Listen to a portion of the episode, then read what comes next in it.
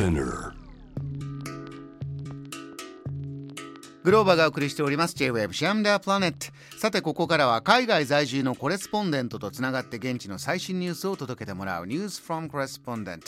今日はフィンランドとつなぎます。初登場ですね。ヘルシンキ在住のテキスタイルデザイナー。島塚恵里さんです。よろしくお願いします。あ、よろしくお願いします。えー初登場ということでジャム・ザ・プラネットリスナーに自己紹介お願いしますあ、はい、えー、島塚恵里と申します。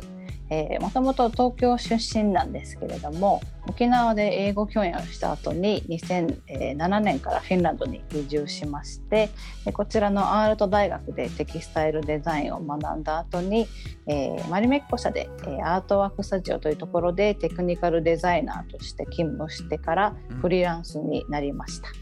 そして、まあえーフリーランスになった後はですねあのフィナールテキッピスなど主に、まあ、フィンランドや日本のブランドにデザインを提供していましてあとは他にもフィンランドのデザインなどに関して、えー本を執筆したりしております。はああそうだ島塚さんもうすぐエッセイの5本出版になるんですよね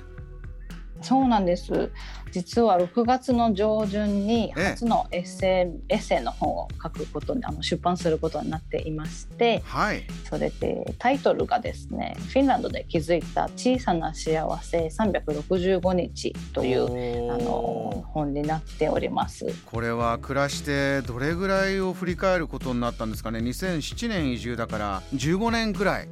そうなんですよ。もうなんか気づいたらもう15年もこちらに住んでいて。そういう感覚なんですね。はいそうですなんか浦島太郎みたいな感じで気づいたらあとは2016年に娘が生まれたんですけれどもそれからもっとなんか早くなった感じですかね。じゃあこのフィンランドで築いた小さな幸せ365日改めて振り返ってみたらまたフィンランドの魅力とかいろんなものを気づいてお書きになったんですか？そうですね。はい、そうなんです。やはりあのまあこの本を書く機会をあの得得ることでこう15年を振り返って、まあそれでこうあんなことこんなことあったなっていう感じでですね。まあ仕事とか家族とかまあいろんなことについて綴っているので、うんまあこの本をですね読んでいただいてちょっとフィンランドを身近に感じていただけたらなと思っております。えーお聞きの方いろいろポップアップイベントなどもあるそうなので、えー情報などまたねジャム・ザ・プラネットの SNS で出しておきます。ご覧になってみてください。ああのーはい。島塚さんそれほどあそれこそ先ほど回線チェックしてたらお昼時で、ご飯ちょっと食べようかなっていうどこ行かれるんですかって聞いたらマリメッコの社員食堂に行くっておっしゃっててこれ独立してフリーランスになってもまだ社員食堂使えるんですか？そうなんです。これあの実は社員食堂がですね一般にも公開され公開されているので、あの例えば観光で来た方ですとか、あとはその近くで働いている方とか自由に食べていいんですね。はあなので私もあのたまに行ってですねあの食べに行っています。結構マリメッコなデザインのハンバーグが出てくるとかそういう感じあるんですか？そこまでだったらすごいいいんですけれど、まああのご飯の形はマリメッコの柄の形はしてないんですけれども、まあでもなんかあの体に良いような野菜がたくさんだったりとか。はい、あとは野菜あのベジタリアンの人も多いのでベジタリアンのものも選べたりっていう感じであのビュッフェスタイルですね。あのササラダの方は。あとはメインを野菜か肉か、まあ、魚で選ぶっていう感じです。また幸せがもらえそうなねコンセプトはやはりマリメッコねそういうことですよねあのいろいろ伺いたいんですけれどもちょうど日本ですとね昨日このフィンランドという国がクローズアップされたニュースがあの政治のニュースでして北大西洋条約機構、NATO 加盟を正式に申請するという発表が出ました。スウェーデンとともにということでそちらははい。このことに関しては報道そして身の回りでのムードいかがですか？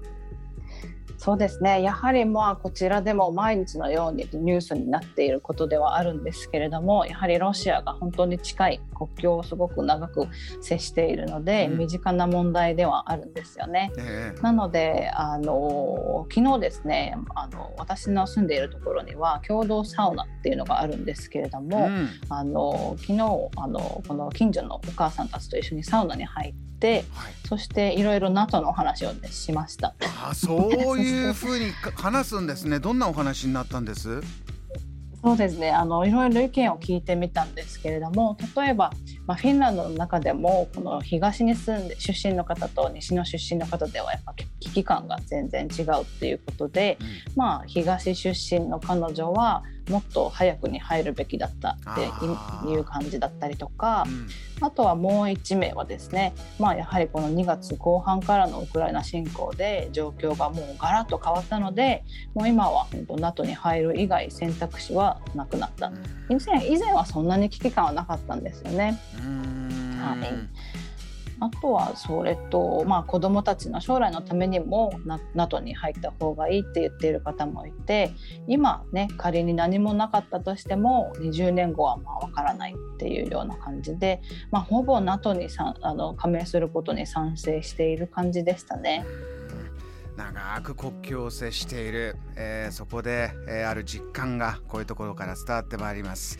あの、はい、島塚さん他にもお暮らしになってる中でねいろんなトピックあると思うんですがちょうど今は年間でもとてもいい季節というかお日様もあって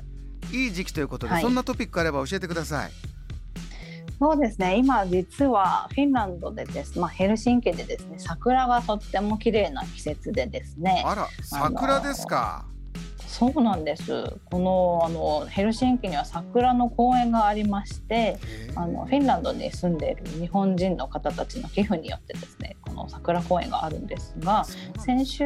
末日曜日にあの桜祭りがありまして、うん、ものすごい人が来ていたんです。えー、桜祭りどんなお祭りなんですか？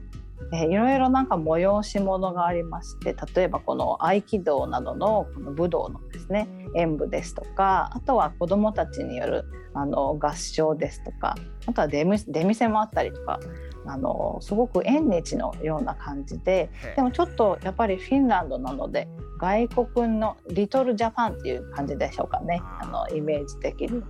で花見っていう言葉もすごく定着しているんですよ。花見というままではい、えー、あの皆さんこの桜祭りの時はあまあ、ピクニックシートなどを持ってあとはあの自分の食べるものなどを持って花見をしに来るんですね。うん。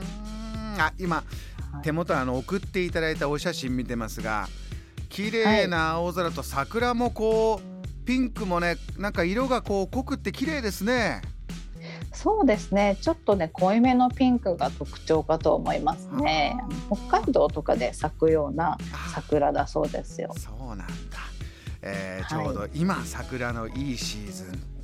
ということであともう少しだけ島塚さんあのーはい、お時間ありましてお話に出た、マリメッコ島塚さんも働いていたマリメッコは毎年恒例のファッションショーっていうのがあってこれが近いうちまたあるんですって